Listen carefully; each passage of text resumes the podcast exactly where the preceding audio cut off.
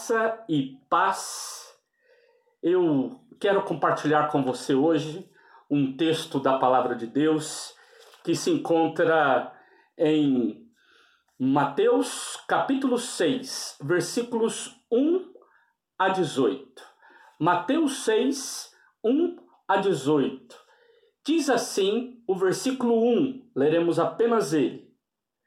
Guardai-vos de exercer a vossa justiça diante dos homens, com o fim de ser desvistos por eles. Doutra sorte, não tereis galardão junto de vosso Pai celeste. Um texto bem conhecido da palavra de Deus, e eu gostaria de começar é, partilhando com vocês né, e pensando um pouquinho nesse aspecto próprio que é do mundo hiperconectado. Vivemos numa sociedade hiperconectada. Né? Uma música que bombou durante um tempo aí foi aquela música da Jennifer, né? Eu conheci ela no Tinder e hoje a gente tem Tinder, a gente tem Facebook, a gente... quantas redes sociais. Tudo isso para manter a gente conectado. E uma das marcas dessa sociedade pós-moderna ou dessa sociedade líquida é a realização da felicidade. Fala-se né, que o hedonismo é uma das marcas do homem, da mulher, dessa sociedade líquida. Só que o que às vezes nós encontramos é as pessoas postarem uma felicidade que nem sempre é verdadeira. Né? Alguns estudiosos têm chamado isso de simulacro. Né? O Bauman, que é um sociólogo que eu gosto muito de usar, ele fala disso. Né? Então vamos imaginar, hoje, mais do que a beleza natural, é a beleza que a gente consegue fazer aparecer nas redes sociais.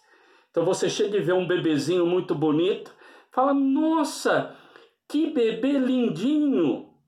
A mãe fala assim: você ainda não viu uma foto dele que eu coloquei no Instagram. Lá ele tá maravilhoso.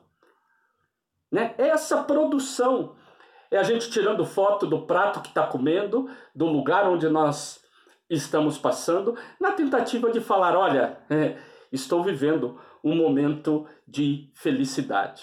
E na realidade, muitas vezes, o que se tem experimentado são notícias falsas, ou seja, fake news. As pessoas aparentam algo porque o parecer já é considerado bom.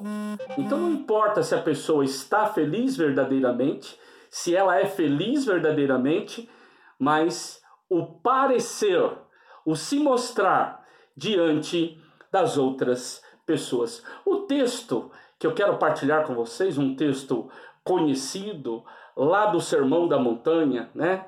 Ele vai trazer alguns ensinamentos para nós. Mas eu gostaria de lembrar, estamos diante de um evangelho. E o evangelho quer ensinar, fortalecer a fé. Aqui nós temos no Sermão da Montanha a reunião de muitas logias de Jesus, ou seja, de muitas falas, de muitos ensinamentos de Jesus.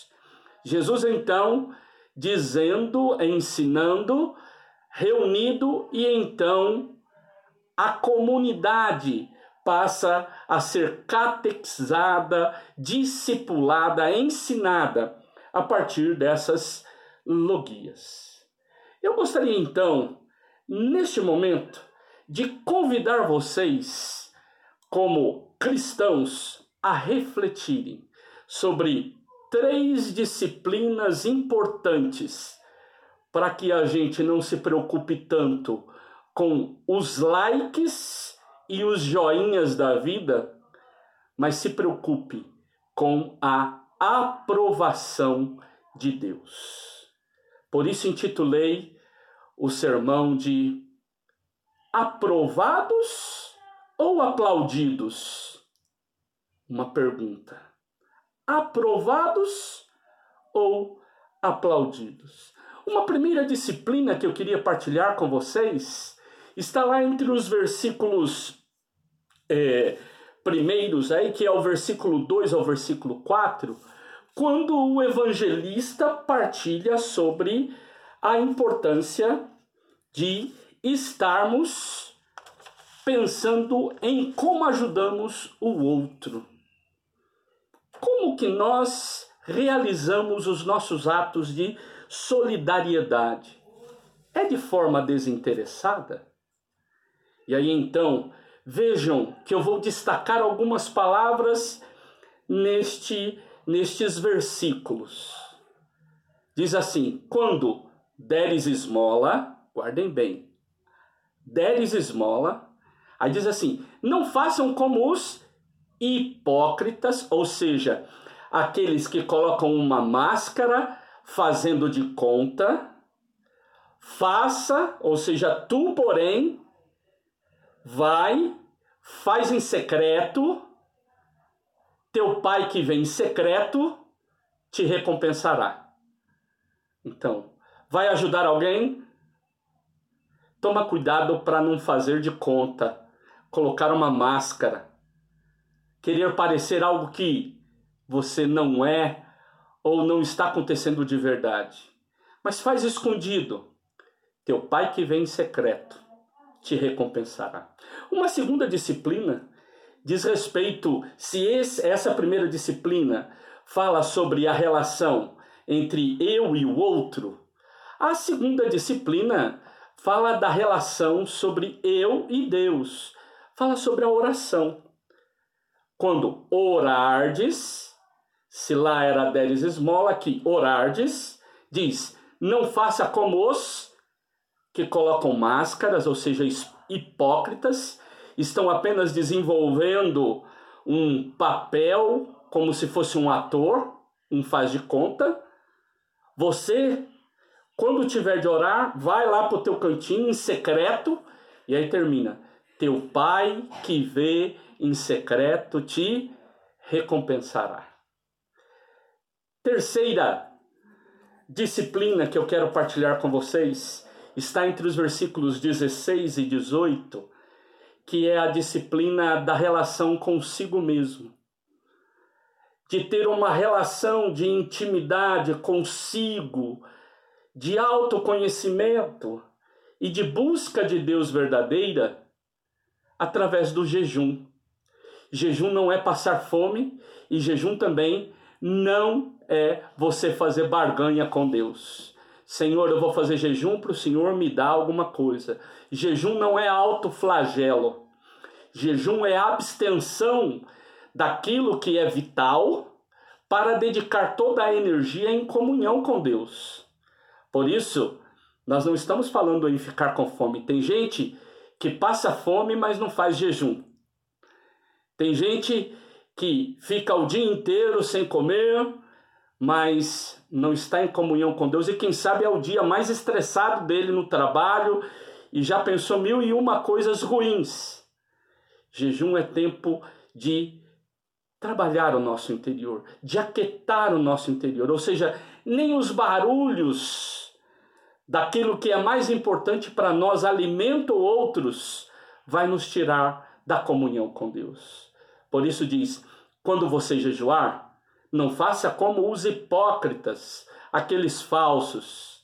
Você, porém, faz isso em secreto teu pai que vem em secreto te recompensará. Veja que, se você for ajudar alguém, não faz isso para se aparecer, para receber joinha, likes. Se você vai orar, você não precisa demonstrar uma espiritualidade que não é verdadeira, que não é sua, de faz de conta. Se você está verdadeiramente querendo buscar intimidade com Deus, se abrir por completo, ninguém precisa de saber do teu jejum.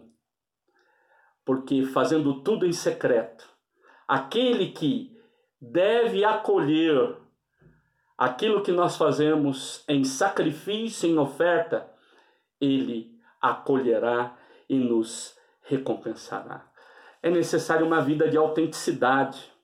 Né? Por isso, Jesus ensina que todas as nossas ações, seja ela para com o nosso próximo, seja ela para com o outro, seja ela para com Deus, seja ela para conosco mesmo, precisa de ser pautada por uma ética, pelo jeito correto de viver. Mais do que o reconhecimento das outras pessoas, os aplausos, eu e você somos chamados a encontrar a aprovação de Deus. Quero terminar com uma ilustração. Conta-se que um homem tinha um terno preto, ó, e ele colocava o terno preto domingo de manhã, acordava a esposa é, com carinho, ajudava ela a preparar a, a mesa do café da manhã, acordava, acordava os filhos com carinho, saíam dali, iam para a escola dominical. Na escola dominical ele era prestativo, ajudava, cumprimentava todo mundo, cumprimentava o pastor, beijava os filhos na frente do pastor, ia embora para casa, ajudava a cuidar do almoço, à tarde ia distribuir folheto, fazer evangelização, ensaiava no coral, ia para o culto, participava de tudo. Um homem exemplar na segunda-feira acordava bruto, brigando com todo mundo, acordava os filhos na pancada. Na terça-feira brigava no trabalho, na quarta-feira ia jogar futebol e era o cara, eu diria assim, que mais arrumava encrenca, brigava, era é, desagradável. Na quinta-feira alguém vinha cobrar o que ele devia e ele dava o calote. Na sexta-feira ele tinha um relacionamento é, escondido. Na, no sábado ele ia para alguns lugares pescar com os amigos e lá não tinha uma ação legal, mas no domingo de manhã ele colocava o terno preto e ele então agradava a esposa, cuidava dos filhos, ia para a igreja, era um homem exemplar, via. Na segunda-feira, bate de cá, terça-feira, briga de lá, quarta-feira não faz as coisas direito, mas no domingo coloca o terno preto, agrada a mulher, vai para a igreja, no final, ele morreu. O terno foi para o céu, mas ele foi para o inferno. Aprendamos. As aparências, elas enganam. Deus não olha para a aparência. Diz a palavra de Deus que ele vê o interior.